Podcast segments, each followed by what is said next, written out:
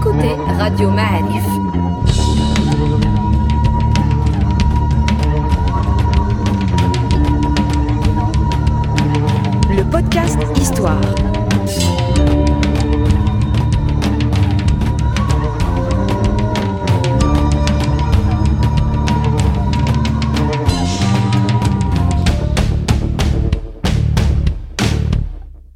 La saison 3 du podcast Histoire vous est offerte avec le soutien de Maroc Télécom. Bienvenue les amis dans Radio Ma'alif. Nous sommes euh, très très heureux aujourd'hui d'être à Marrakech, euh, dans un cadre magnifique avec le professeur Oujama.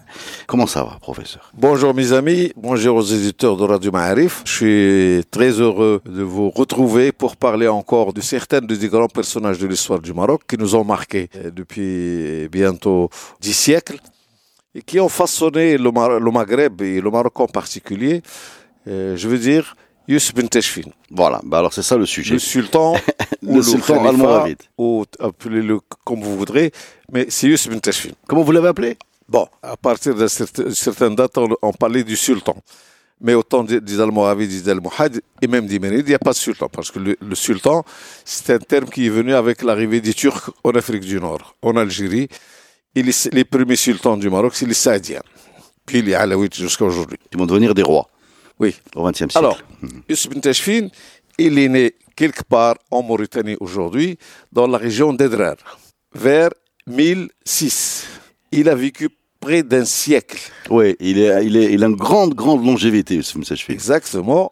C'est, disons, c'est le personnage le plus âgé du pouvoir marocain jusqu'à aujourd'hui.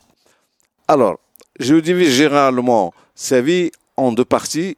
La première partie, les 50 premières années, on les appelle, je les appelle plutôt, les années de la formation du stage. Et l'autre demi-siècle, c'est la partie où il est devenu le chef, le roi, ou le khalifa. Il est né donc vers 1006, il est mort vers, soi-disant, 1106, donc ça nous fait à peu près un siècle. J'ai dit Alors, dans pardon, la région de la Mauritanie. Quand, vous dites qu'il n'était pas sultan, co- comment il s'appelait lui-même? Émir Il s'appelle, il va prendre le titre de Amir al-Muslimin. On va en parler plus tard. Donc, c'est quelqu'un qui est d'abord issu d'une certaine élite locale, de la Mauritanie, Iznagan. Aznagan Tamazir, c'est-à-dire l'habitant de la l'Oasis. C'est les habitants d'Oasis.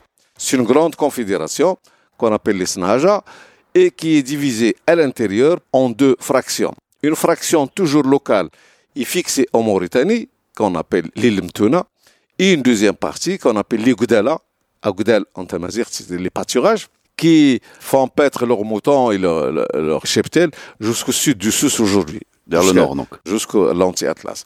Alors, on les appelle donc l'île Mtouna. Ça n'a rien à voir avec l'arabe l'item, mais El Mtoun en Tamazir, le, le- le groupe fixe, le groupe qui ne bouge pas de la région d'Edrer. Non, Parce que ce qu'on lit souvent, c'est thèmes, les, Oui, les parce que quand on l'écrit en arabe, Ahl al-Litam, et comme il porte déjà euh, un certain litam, oui, exactement, les Touaregs l'ont jusqu'à aujourd'hui, et même toute une partie du, du Sahara et de Mauritanie, où les, les hommes portent toujours euh, une fierté, mais ça s'explique juste par le, le sable. De sable, bien sûr. Ça s'explique par le sable. Aujourd'hui, les touristes le prennent quand ils vont vers Zagora ou vers Donc, c'est pas tous ceux- un tous ceux qui ont vécu une, mais c'est une nécessité. Ouais, ouais, tous ceux qui ont vécu une tempête de sable savent à quel point ça, ça, Oui, ça, ça oui. sauve, euh, ça sauve la respiration. Il est donc le cousin et le neveu des deux premiers chefs.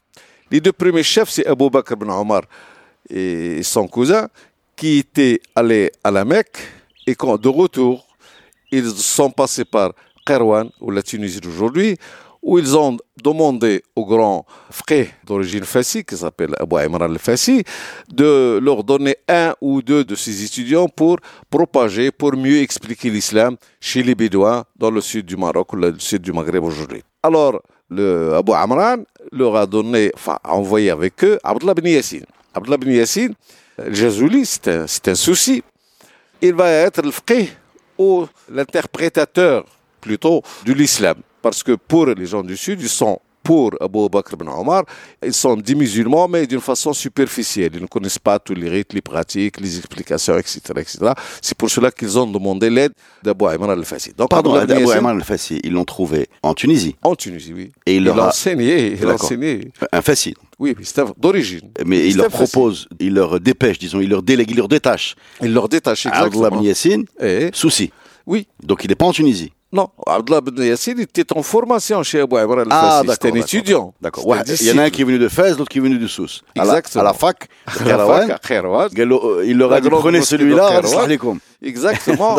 Euh, les gens ont besoin de d'un frais parce que, disons, euh, euh, jusqu'à cette date, le pouvoir qui est passé en Afrique du Nord était sous la tutelle soit des Fatimides, soit des Abbasides, soit des Omeyyades de l'Andalousie. Donc nous n'avons pas, l'Afrique du Nord n'était pas tellement autonome. Et cette virgule, avec l'arrivée de l'islam jusqu'à Moulay Idriss et plutôt Ben parce que c'est lui qui va arriver, il y avait une multitude de petites principautés, parfois kharijides, parfois un mélange de sunnisme et d'autres choses, une explication locale, c'est les Barghouata, de la Messan, Kour, oui, oui, exactement. ces- Chez- Chaque petit groupe, chaque principauté est d'une obédience extérieure, ce qui fait qu'il n'y avait pas l'unification. Alors, tout le charme et le pouvoir de bin Teshfir, qui, j'ai dit, il a fait 50 ans d'apprentissage de la politique. On nous dit qu'il n'arrive pas à lire, mais il a un instinct politique. Il est issu d'une organisation où on connaît déjà la valeur des hommes, la valeur de l'espace, la valeur du pouvoir, la valeur du dialogue. Parce que Ibn Teshfil, c'est, quoi qu'on dise, c'est un homme de dialogue. Alors quand les, les Almoravides, c'est-à-dire les, les Sanhaja, ont débarqué vers le nord, il n'y avait pas d'opposition ni de résistance jusqu'à Remet. Oui. Remet, pas très loin d'ici d'ailleurs, à 25 km de Marrakech. Ramat, c'est déjà une cité qui, devrait euh, prospère, où il y, a, euh, il y a le commerce, il y a même, une- disons, 40% de la population est de confession juive. Et les Msmoda, c'est-à-dire les, les tribus locales, les Hinteta principalement, Hinten et Eilen, pas très loin, se sont accommodés de toute cette vie communautaire, comme ça se passe à Amzmez, à Dimenat, un peu à Sfro, c'est-à-dire il y a, je dirais pas une coexistence, mais une cohabitation des deux religions. Alors les, les, les gens qui sont venus de l'extrême sud du Maroc, il n'y avait pas de juifs. Pardon, c'est vrai. Quand vous parlez de deux religions, c'est la religion juive et la religion musulmane. Oui, mais Il n'y a pas une, il y a pas une, une troisième voie. C'est-à-dire, il y a des gens, est-ce qu'il y a des gens on nous qui disait qu'il y avait, qu'il y avait euh, des euh, chrétiens quelques chrétiens, mais c'est pas pas facile à pas facile. Parce que d'après le professeur Philly qui fait les fouilles à Hermès, Exactement. la, la Ils ont trouvé mosquée. beaucoup de choses, mais est- oui. ouais. Et est-ce qu'il n'y a pas une quatrième voie qui est autre chose, qui a complètement disparu je euh, sais pas. De l'animisme, de, oui, oui, ça pré existe islamique. toujours. Du... L'animisme ou disons les religions naturelles, c'est connu. Les Imazighan ont adopté ce qu'on appelle les religions naturelles. Ils ont vénéré à la fois l'eau, les forêts, les, les grottes, etc. Et, Ah oui. et c'est Les par les. Français, par René Basset depuis le début du siècle, les, anciennes religions des Berbères, etc., etc.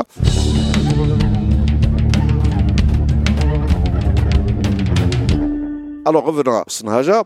Donc, à ce moment, Abou Bakr va repartir vers le sud pour résoudre quelques problèmes. Comme la tradition classique, etc., il a divorcé d'abord de la fille du chef de Ramat, qui s'appelle euh, Zainab al-Nafzawiya, et elle va devenir l'épouse de son neveu, Youssef Tashfin.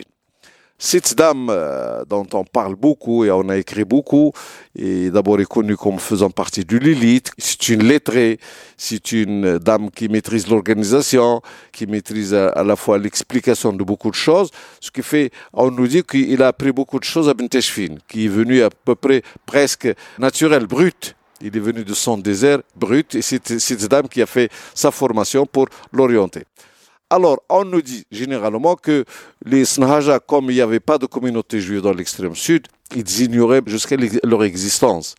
Et comme il y a beaucoup de juifs à pour eux, soit qu'ils fassent exiler les, les juifs en dehors de Ramat ou de s'exiler eux-mêmes. Et c'est de là que vient la marche vers la création de Marrakech. Donc, Ben Teshfin va nous créer Marrakech d'aujourd'hui, qui serait par la suite sa capitale. Youssef Ben Teshfin, donc, qui Donc, Youssef Sachim, pardon, il, il, il se marie avec Léla Zinebtar. Il a, je crois, la cinquantaine. Oui, oui. oui, De la cinquantaine. oui, oui, et, oui. et- et il devient donc euh, Emir le, le musulman. C'est ce que les Européens, les Français appellent un mariage de raison. Ce n'est pas un mariage euh, qui est lié à autre chose. D'ailleurs, on ne nous parle pas beaucoup des enfants de Zainab avec Youssef, ce qui fait presque il n'existe pas. C'est écrit nulle part. C'est d'autres dames qui lui ont donné les héritiers. euh, les héritiers, elle et la suite, elle est Tamim, etc.. Alors Ben va choisir cette plaine, il va s'éloigner, il va créer Marrakech, ils, vont la nommer euh, Marrakech, c'est l'Ahdullah, c'est le, pacte de Dieu, ou c'est écrit quelque part qu'il ne faut pas y rentrer armé, il faut, il faut pas, il faut pas. L'essentiel, c'est qu'il a créé le premier centre urbain dans la plaine à partir de l'Atlantique jusqu'à C'est Ici, le vide, il n'y avait pas de ville. Alors, bah, c'est pour cela que Marrakech est devenu principalement une ville liée justement euh, à la revue du On a parlé beaucoup de cet homme qui gouverne en même temps, il participe à la construction de Beit al-Hajar, Dar al-Hajar, c'est-à-dire l'ancien, le premier palais de sa résidence. Il le, décrivent comme un homme simple dans sa vie, très simple, proche des gens.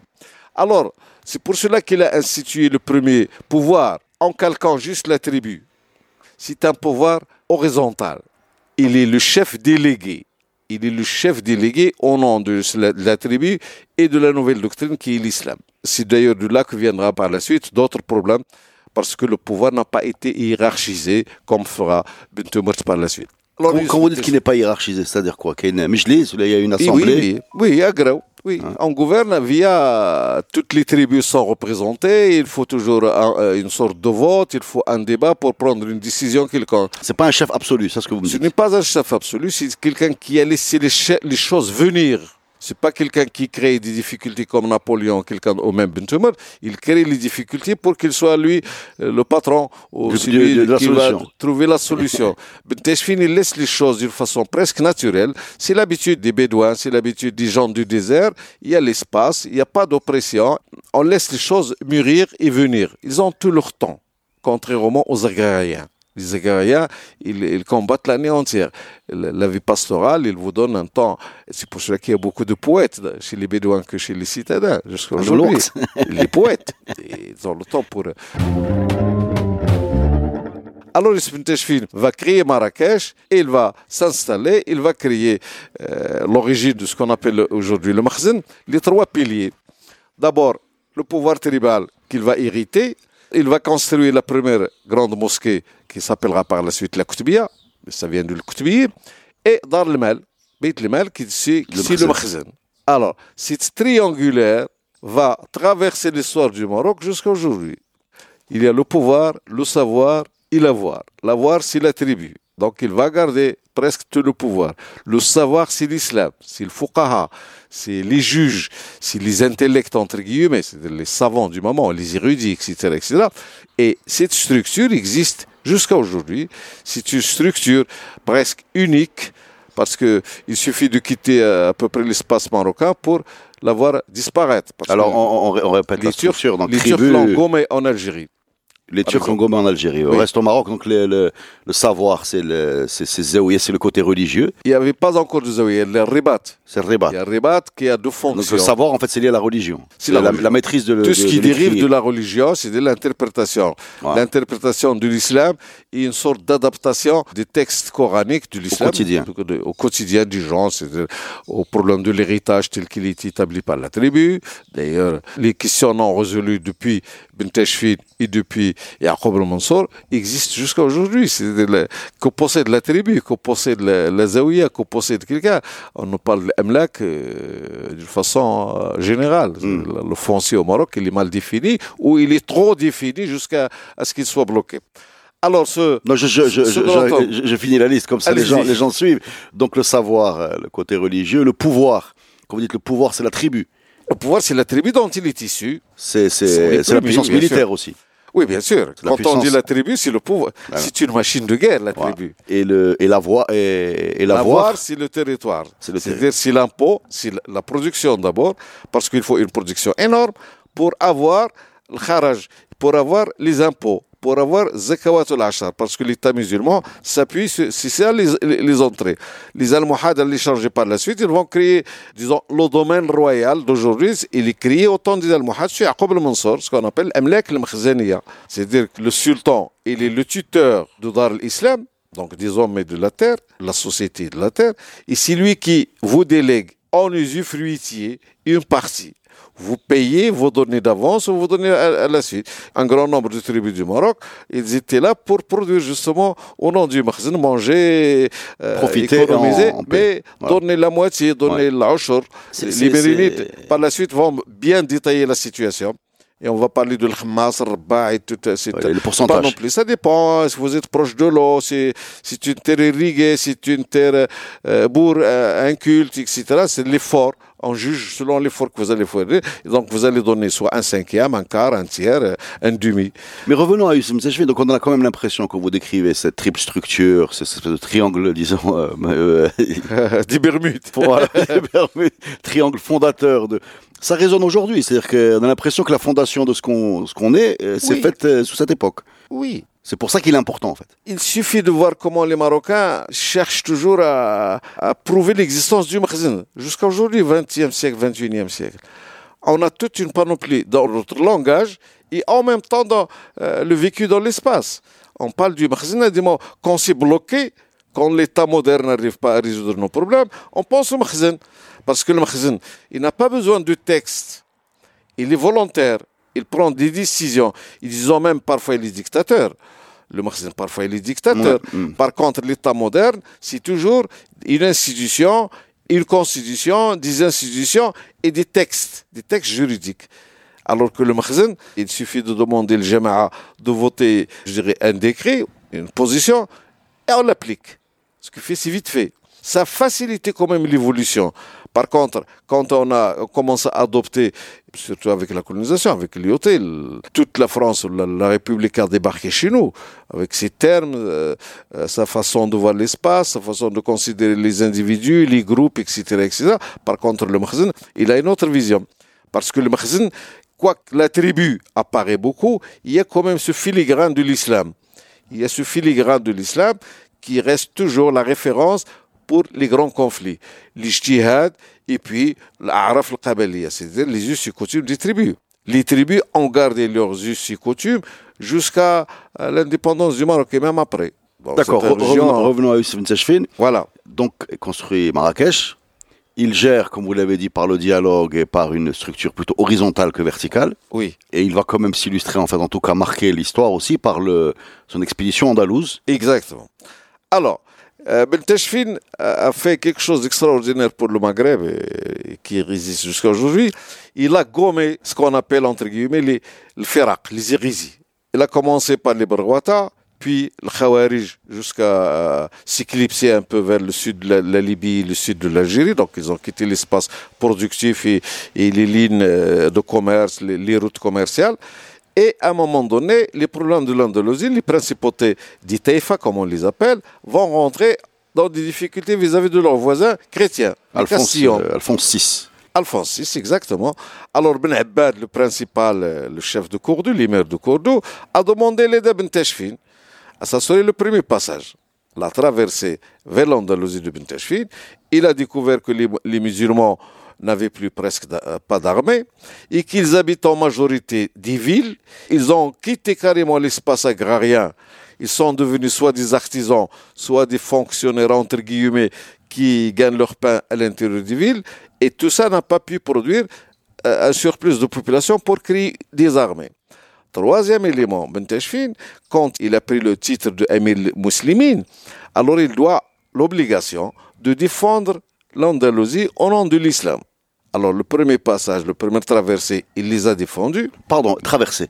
on a mis des chameaux sur des bateaux, Yek. Oui, on nous, on nous dit. Je ne sais pas, je pose la question. C'est une grosse opération. C'est une grosse opération. Donc, c'est l'armée allemande Pour que Zlaka. Euh, voilà, j'arrive à Zlaka, justement. Exactement. Et c'était fait, c'est-à-dire qu'il a tranché une question épineuse. Parce que, disons que l'extrême majorité des princes régnant en Andalousie, c'est les dérivés de ce qui reste des Omeyyades. Mais de lointains Umayyads qui aimaient la vie des palais. D'ailleurs, Ibn Abbad en est le meilleur exemple, qui aimait un peu une vie euh, de débat intellectuel, hmm. mais où les affaires de l'État marchent mal Parce que l'État, ce n'est pas seulement, il ne va pas vivre avec la poésie et la musique. Il doit avoir une armée pour la défendre. Il doit avoir une économie qui marche pour avoir des impôts pour soutenir ce pouvoir. Mais sur les impôts, je crois savoir, je demande la confirmation, que c'est Taïfa, donc Andalouse, payait aussi des, tribus euh, à la Castille pour leur protection. Bien sûr. C'était un peu, des, c'était des royaumes vassaux. Oui, oui. Voilà. Il y a des régions tributaires qui payent pour qu'ils soient protégés. Mais le charme, c'est que Ben n'a pas fait la guerre en Andalousie pour l'avoir. Pour lui, ça a été écrit l'Inusrat le-Muslimin, l'Inusrat l'Islam ou le Muslimin. C'était ça le projet. Mais le premier voyage, le deuxième voyage, il a découvert que les princes andalous, les princes d'Itaïfa, en même temps, du moment qu'ils quittent l'Andalousie, ils rentrent en difficulté interne, puis il des liens de guerre avec les principautés chrétiennes. Ce qui fait c'est une trahison pour lui. Et c'est pour cela que le troisième voyage, et il a fait Tabula Rasa, comme on dit euh, depuis Descartes, et l'Andalousie devient une province des Almoravides. Avec la déportation de, Avec la déportation de, de etc., Mais, comment ils sont accueillis, les, Almoravides, à Séville, à Cordoue euh? Les Almoravides... J'imagine, euh, physiquement, les, chameaux, les, tenues... Oui, c'est à peu près comme dans toutes les guerres. Comme quand les Vikings ont débarqué du nord de l'Europe, euh, c'est devenu un peu comme des extraterrestres. Les rigoristes du désert, quand ils ont débarqué en Andalousie, dans un luxe quand même un luxe très supérieur, des palais, de grandes mosquées, de la musique, la littérature. Euh, les gens parlent deux, trois langues. C'est comme à New York aujourd'hui. Alors, eux, ils sont venus avec leur langue. En majeure partie, il n'y avait pas encore de population arabophone au, Maghreb. Donc, il n'y a que eux qui gèrent la situation. Mais le problème de Binteshfil, c'est qu'il a voulu défendre l'islam avec des musulmans et l'économie du Maghreb, c'est-à-dire son empire initial, ne peut pas soutenir cette guerre. Il faut que l'Andalousie participe. C'est ça sa décision. Si vous ne pouvez pas vous défendre, vous allez devenir une province et payer et on va vous défendre. Et c'était ça le projet. Et l'Andalousie de Bentashfin va continuer jusqu'à la fin du Mérinis. Donc, ça va être quand même quelques... Et ça va être, et ça va être aussi au niveau... 350 ans. Ouais, 350 ans. C'est pas quelque chose de... Disons même que pour les Orientaux, quand ils, décrivent l'Andalousie, ils décrivent l'héritage oriental de Damas. Aujourd'hui, les Maghrébins, ils écrivent l'histoire de l'Andalousie comme étant une province du Maghreb il était une province. Il est riche, il est belle, il est plein d'intellect, mais c'est une province comme une autre. Il fait partie de cet empire dont la capitale n'est autre que Marrakech. Restons sur ce point-là. Euh, pourquoi on a l'image, euh, euh, quand on parle d'Andalousie, arabo-andalouse Enfin, d'Espagne, pardon, arabo-andalouse? Bah, vous savez, c'est l'héritage de la culture européenne. À un moment donné, les, les Européens croyaient qu'ils vivaient dans une culture gréco-romaine, puis une culture judaïo-chrétienne. Donc, euh, on mesure comme quoi les autres ont participé. C'est les historiens, c'est les, clercs, c'est les, érudits qui nous créent ce genre de... À un moment donné, on parle de arabo-musulmans. Les Arabes sont les principaux et les musulmans sont les, annexes. Hmm. Les Maghrébins, maintenant, ils écrivent l'histoire de l'Andalousie comme faisant partie de, du Maghreb. Du Maghreb. Donc, on l'appelle hispano-mauresque on écrit hispano-mauresque. D'ailleurs, avant les Maghrébins, c'est l'Ive provençal qui est écrit parce qu'il y a l'attrait hispanique et l'attrait mauresque dans toute la culture, la civilisation qui a duré depuis que les Allemands avaient débarqué et ont, ont annexé l'Andalousie. Alors ce grand bonhomme, Ben donc, qui va être quelqu'un de très simple dans sa vie, il a en même temps su créer ce qu'on appelle aujourd'hui une sorte de communauté d'esprit. C'est-à-dire que toute la communauté, à un moment donné, sentait qu'il est protégé et qu'il participe d'une façon ou d'une autre à ce grand projet. Parce que le grand projet du Maghreb depuis Messinissa, c'est qu'il n'y avait pas de pouvoir central, il n'y avait pas de pouvoir local. On y gouvernait soit de Damas, soit de Rome, soit euh, les Visigoths, soit etc. mais Benteshfin, c'est le premier grand pouvoir local. D'ailleurs, c'est Mohamed Laqabli euh, a écrit un texte excellent sur le Maghreb en cette époque comme quoi c'est la naissance de ce que nous appelons aujourd'hui le Maghreb. La naissance du Maghreb parce que quoique Ben a accepté le malikisme, il a laissé quand même les Corans le traverser. Il a laissé une certaine liberté parce que lui, tout ce qui l'intéresse, c'est l'unité de la Ummah. C'est-à-dire qu'il doit avoir une seule doctrine, le malikisme. D'ailleurs, on raconte que la deuxième traversée vers l'Andalousie, en revenant sur Marrakech, il a trouvé le Fuqaha al-Kutubiyya en train de discuter le Madahib, c'est-à-dire les doctrines euh, venues d'Orient, comme les Hanbalites, etc., Il a demandé à son interprète, euh, lesquels sont nombreux L'interprète a dit les Malikites. Il a frappé avec son bâton sur la, terre. Il a dit C'est comme ça qu'on est devenu des Malikites. C'est par décision. C'est une décision. Il fait partie de la doctrine. C'est pour cela que tout le temps, toutes les, constitutions du Maghreb aujourd'hui, on va lire le malikisme. Bien sûr, après Bentashfil, on va ajouter l'aqid al-ash'ariya.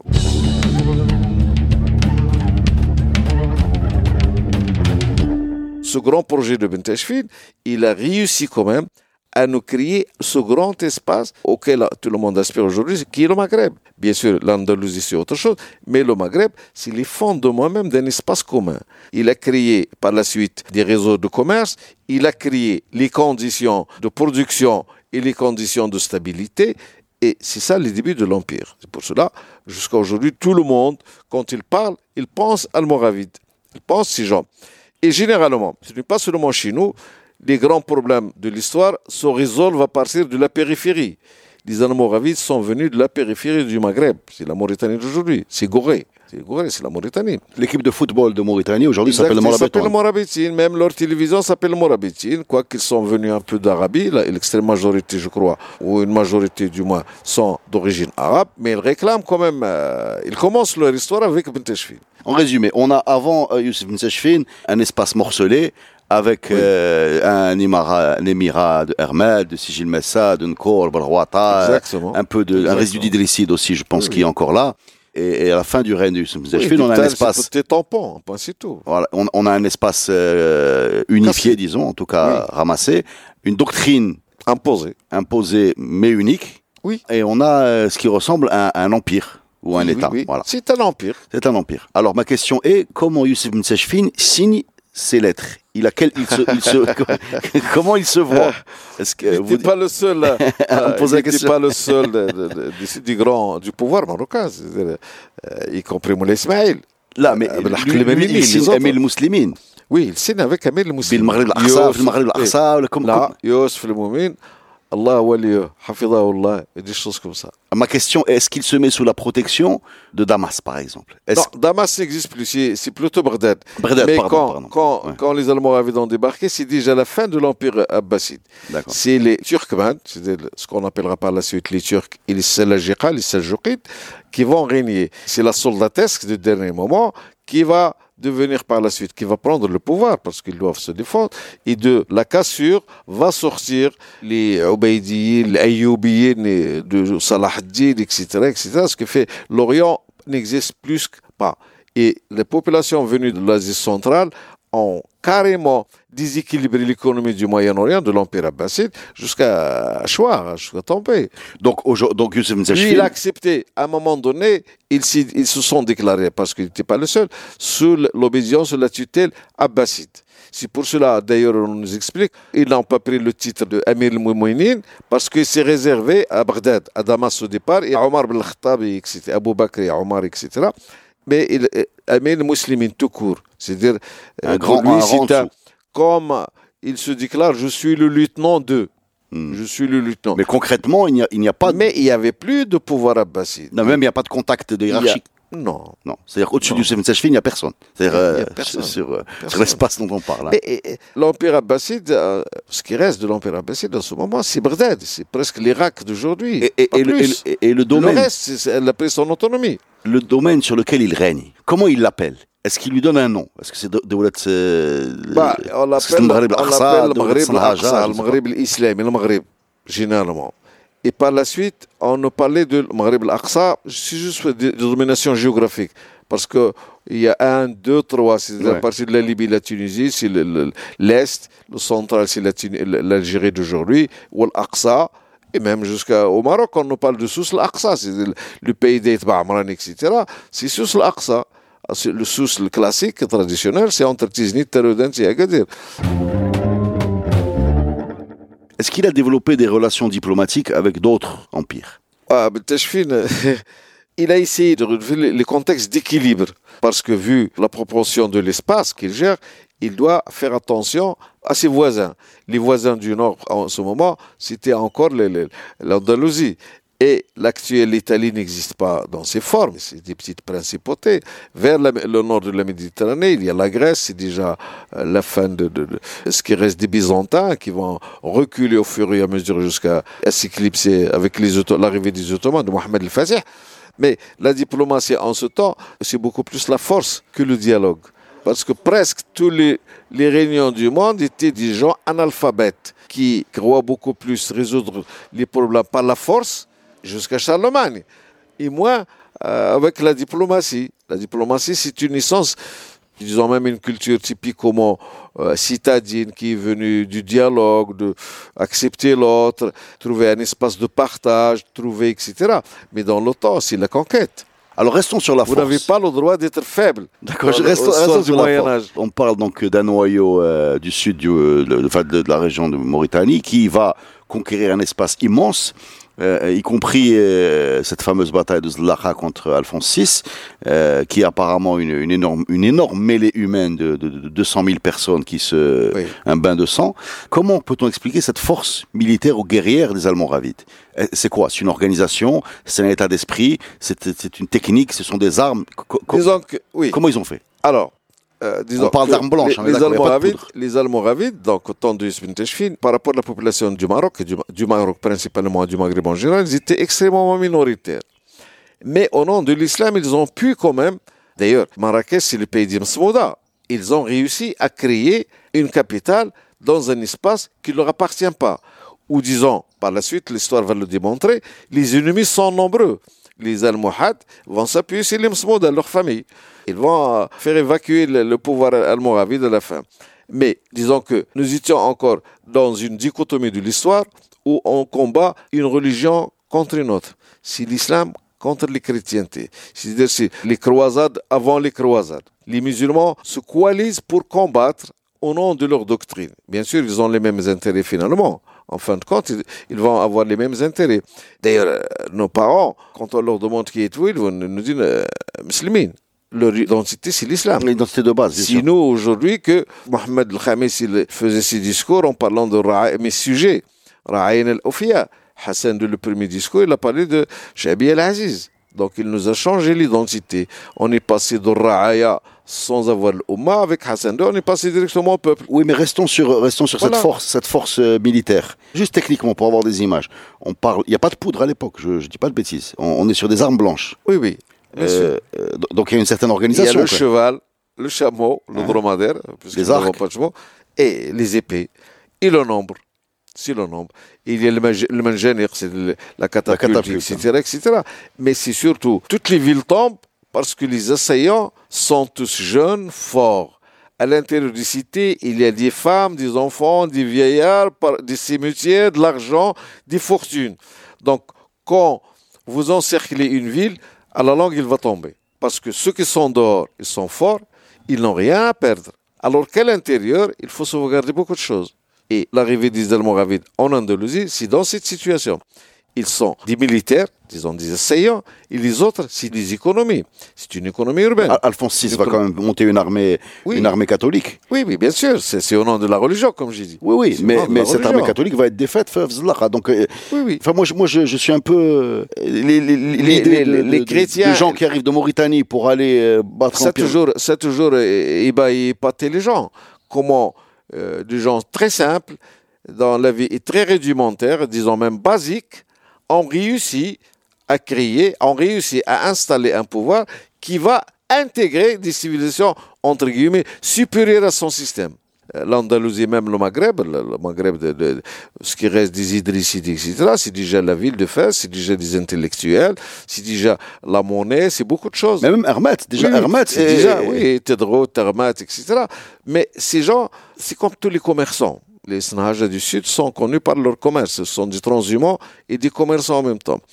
Ils ont une faculté d'adaptation extraordinaire.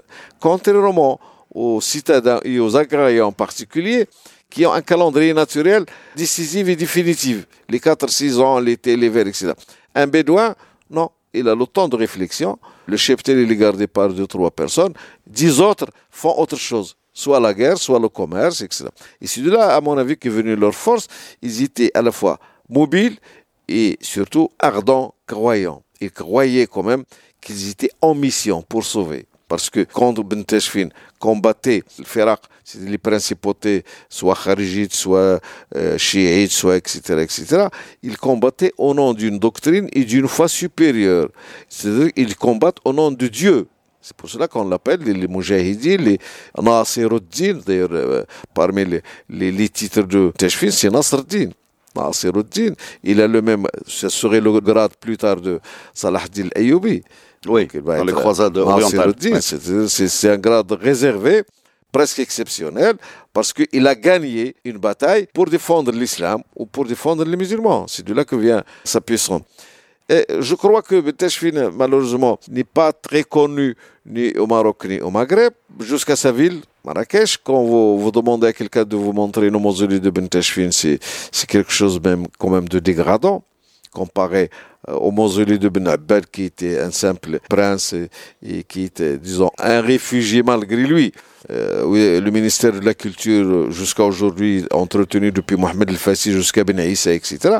Alors que il y a un côté idéologique dans la. Dans la il y a de l'idéologie, exactement. Je crois personnellement qu'il y a de l'idéologie. Il y a même des associations qui sont constituées ces dernières années pour créer un fonds et refaire mais l'État refuse parce que tu dois passer par des autorisations. Il faut un plan, il faut etc. etc. pour dire justement, quand Kadhafi, que Dieu ait son âme, est à Marrakech pour signer le pacte du Maghreb arabe, comme on l'appelle, il a demandé à voir euh, la tombe de Benteshfin. Et quand euh, on l'a amené, quand même, il s'est révolté, il a même euh, presque pleuré. Il a dit, ce grand homme réside ici, etc., etc. Alors que ce fou, il nous fait la morale, quand même, c'est un peu... c'est vexant. Pas un fou, quand même, c'est vexant. Youssef Msachfin, apparemment, il a, c'est un homme plutôt simple dans ses habitudes. Hein. Il n'a pas construit de grands palais, il n'avait pas des habitudes très luxueuses. Il est resté plutôt ascétique, c'est bien ça? Oui, c'est un homme simple. C'est un homme simple et je vous ai dit tout à l'heure qu'il participait à la construction. Le texte de Blouahd al qui vivait en même temps que lui à Marrakech, enfin, il était jeune, il va euh, vivre avec euh, Libnius, etc. Quand il, il décrit Ibn Tashfin, وقامته وعيناه ويميل إلى هذا, etc., etc. وكل يوم, c'est-à-dire chaque jour, il sort lui-même, il marche humblement parmi les gens pour soit faire la prière, soit recevoir les gens, soit voir la situation, la nouvelle situation. Et à un moment donné, lui-même, il devient un ouvrier ou un MLM pour la construction. Des gens comme ça, c'est la phase primaire et préliminaire des empires, parce qu'ils commencent trop bas, ils vont doucement, ils n'ont pas je dirais pas d'ambition, mais ils restent comme les autres. Ils restent comme les autres. Si vous prenez les grands conquérants venus d'Asie vers le Moyen-Orient, ce sont de simples bergers mongols qui sont devenus des Genghis Khan Mais ils étaient tout le temps liés à leur armée. Ils sont comme eux. D'ailleurs, la vie des grands conquérants est étudiée dans les académies militaires. Comment doit se comporter le chef? Ben s'est comporté comme un chef simple. Peut-être on a mis en cause sa légitimité parce que son oncle et son neveu sont allés, alors lui s'est déclaré sultan. Donc il a gardé quand même cette parenthèse de transition, mais il s'est affirmé par la suite comme étant le vrai chef, c'est lui le décideur, c'est lui qui pense, c'est lui qui fait tout. On lui traduit il tranche les questions. On les traduit dans, quelle langue Le Fouqaha, il, parle, l'extrême majorité des Fouqaha du sud du Maroc, et surtout les soucis, ils parlaient Tamazer d'Isnahaja. Donc ils ont accès au texte. toute sa vie à, utiliser comme langue. Il a appris euh, quelques bribes apparemment, il comprend. Comme l'extrême majorité des Marocains d'aujourd'hui, les compagnes chez nous dans le Haut-Atlas d'ailleurs, ils sont des musulmans, mais ils n'ont pas accès à ce savoir. Oui, ils n'ont pas. C'est beaucoup plus une culture islamique qu'une religion musulmane. C'est une, beaucoup plus une culture. Les gens, par tradition, s'est installé. Et à partir de cette date d'ailleurs, les Fokaha vont être une minorité, une petite fraction de la population va s'occuper du savoir, le l'enseignement, la formation, etc. Mais l'extrême majorité des gens doivent produire le pain. Donc, concrètement, ils gouvernent Oui, on traduit. Mais il n'était pas le seul. pour, euh, on va parler. pour, pour propager et permettre l'expansion, il a traduit le Coran en Tamazirt. Non, bien sûr, je pose la question. A écrit, il a commenté le Morshida en Tamazirt. Et les gens chez nous dans l'autre atlas l'ont apprise par cœur. Et par la suite, Sidi Ahmed Aouzel l'a mis en poème, en poésie. il l'a rimé et rythmé.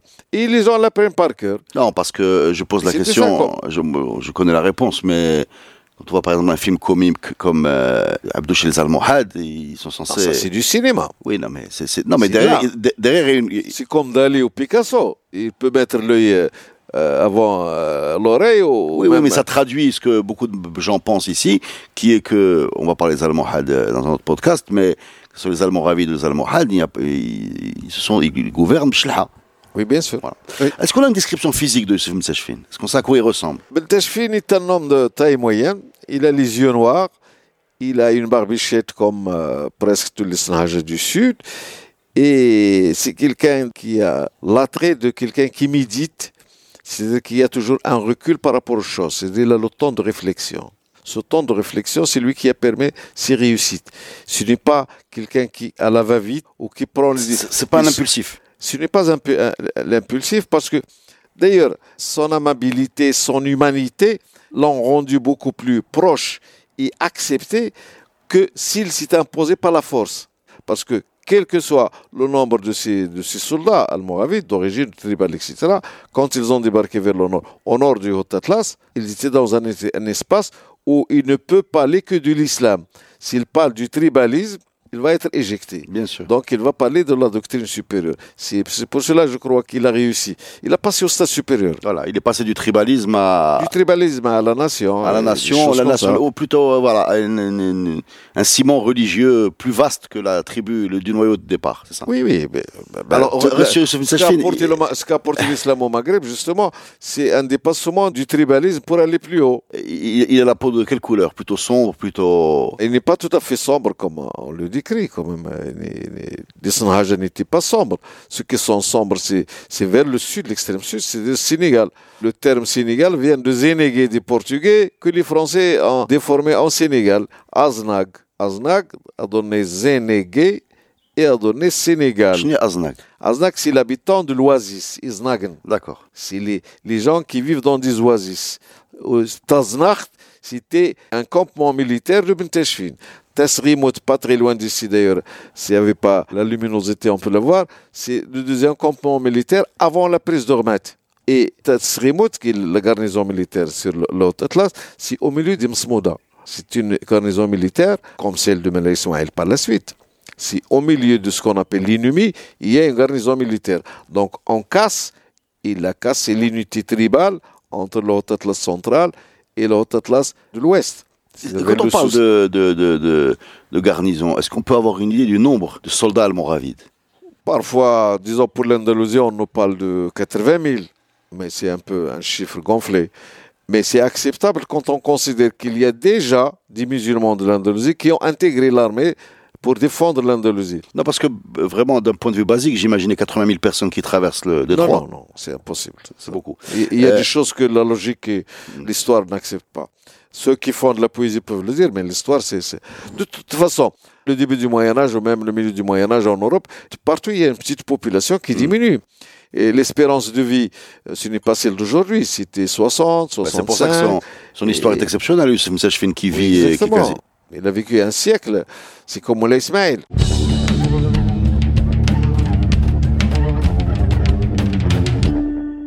Paraît qu'il avait un souci de maintenir un impôt euh, euh, acceptable. Je ne sais pas, ce que j'ai lu ça? Oui, oui. Il, n'est pas, il ne ponctionne pas les populations plus, que, ce qu'il ne faut.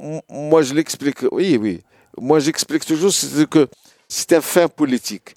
Tout ce qui va déranger les autres et constituer par la suite une opposition, il l'évite ou il le contourne. Il l'évite principalement et s'il est obligé, il le contourne, il appelle autre chose. Comme ça, il n'avait pas d'opposition, Il n'y avait pas d'opposition. C'est le début. L'Imsmoda, euh, Oui, l'Imsmoda, qui ont produit déjà le Fuqaha, l'ont accepté au nom de l'islam. Mais comme Bentoumat va réapparaître, et Bentashfin va tomber pas en désuétude, mais secondaire à. Mais sur l'après Benteshfin, moi ce qui m'a frappé, alors si on prend ah, les grands sultans du Maroc, Moulay Ismail, vous avez parlé de Moulay Ismail, on peut parler de Ahmed Mansour, oui. on peut parler de... Il y a, il y a quand même euh, des, des, grosses guerres fratricides juste après leur mort. Youssef Msachfin, non. Non. Non. C'est-à-dire l'après Youssef Msachfin. C'est son fils, Ali, puis c'est son petit-fils. Oui, mais sans, sans heurts. Non. Mais c'est exceptionnel ça chez nous. Bien sûr. Même les Almohades, à la fin, ils se sont entretués de, leur disparition. C'est-à-dire qu'il a organisé la succession alors qu'il a vécu très longtemps. Vous nous avez raconté dans un autre podcast que Moulay Ismail Haïd Daim, c'est ça Moulay qui voilà, a tellement été vieux que tout le monde était impatient. Euh, il a été encore plus vieux Moulay. Voilà, immortel. immortel. immortel.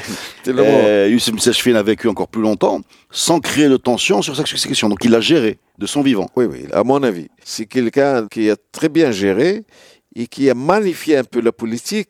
Il l'a rendu beaucoup plus simple.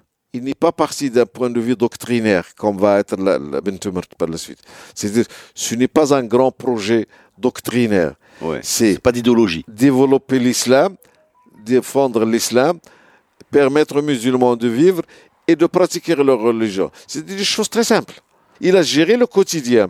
Mais l'Andalousie lui a créé des problèmes.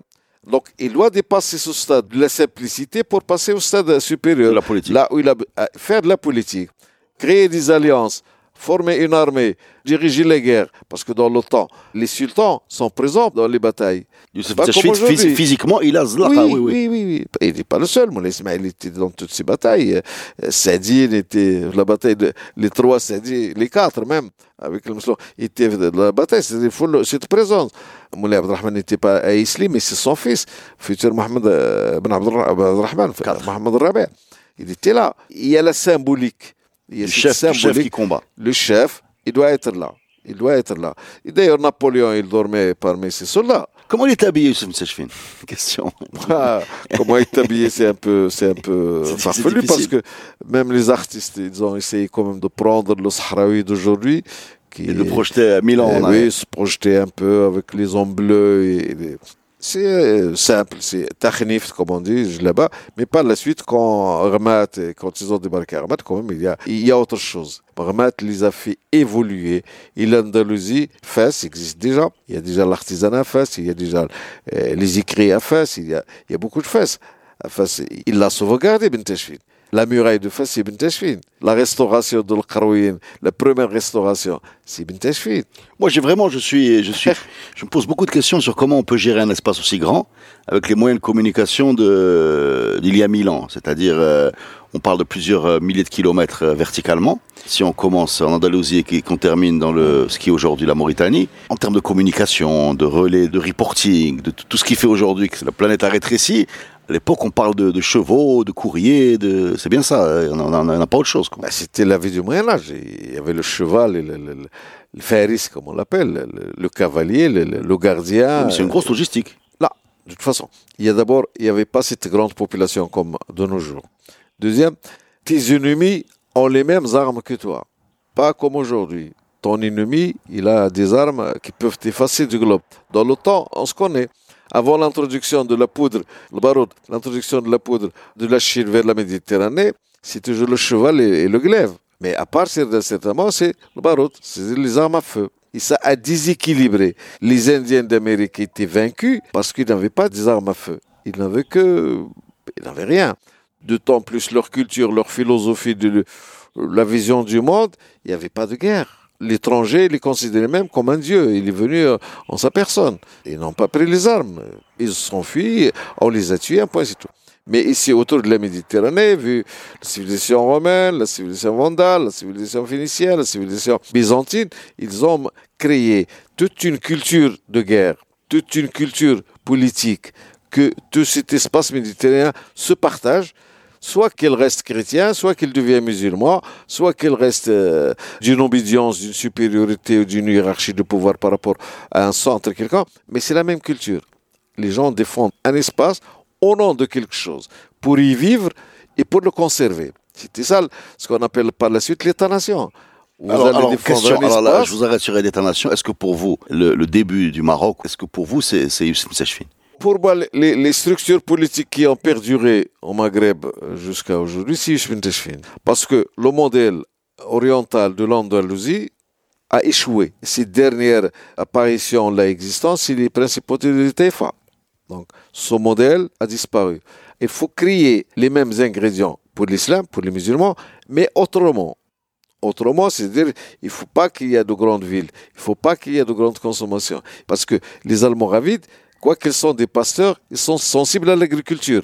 Ali va être euh, un typique marocain euh, d'aujourd'hui comme nous. Ici, c'est chez lui. Il est né ici. Il a vécu en Andalousie. Il a vécu à Septa. Donc, ce n'est plus. Il est Ali, c'est le fils mais c'est quelqu'un qui est né aujourd'hui comme quelqu'un qui vient des environs de Zagora, dont les parents viennent des environs de Zagora, mais il est né à Drb Sultan, à Casablanca. Donc il, devait, il se considère Casablanca. Et Libnius, c'est déjà l'autre modèle. C'est quelqu'un qui a un vrai magasin, quelqu'un qui a une vraie économie, un vrai trésor public. Il a commencé même la hiérarchie du pouvoir. Malheureusement pour lui, il s'était soumis à l'influence du Fuqaha il a fait dégager les princes et les émirs des tribus d'Isnahajra, qui étaient le socle du pouvoir, il les a remplacés par des Andalous. Et ces difficultés viennent de là, et ses fils vont... C'est pour cela que nous parle de. Asabiya, il va y avoir toujours un noyau dur, disons, qui n'est pas facile. Oui, qui résiste à toutes les températures. Du moment que ce noyau dur disparaît, hmm on parlera comme le pouvoir des États-Unis, c'est des lobbies, c'est quelque chose comme ça. Mais la tradition de la tribu, c'est on conserve au long terme la chose. On la conserve puisque ça crée les conditions de vivre un point, c'est tout.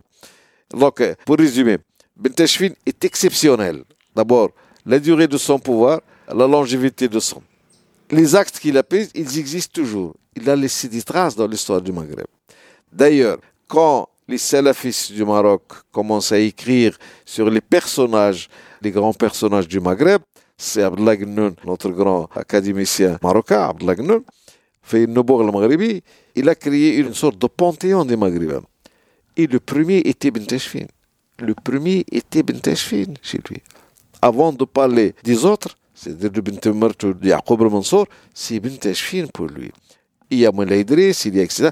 Il s'appelle Noubour le Maghribi. C'est l'exception marocaine, comme aimait euh, à dire Hassan II. C'est une exception. C'est quelqu'un qui est venu, qui a géré à un moment donné, qui a laissé, qui a créé beaucoup, il a laissé moins de dégâts. C'est pour cela qu'on parle de Noubour le Maghribi. Il représente cette notion presque 100%. Il est presque l'unique. Il est presque l'unique. Sinon, pas le pouvoir du Fuqaha, je crois personnellement, vu sa culture, sa formation, il ne va pas créer un, pouvoir héréditaire. Il va même laisser les choses ouvertes euh, à un moment donné parce que dans le Sahara, c'était ça. Imaziren, c'est le pouvoir à, la tournante. C'était le pouvoir à une année, deux années maximum. Mais les conditions ont créé un pouvoir héréditaire, donc Ali euh, va réussir à régner, mais les Al-Muhad euh, étaient déjà là. Bentou et les autres étaient déjà là. Merci beaucoup. Je vous en prie. Euh, Merci aux éditeurs. C'était super.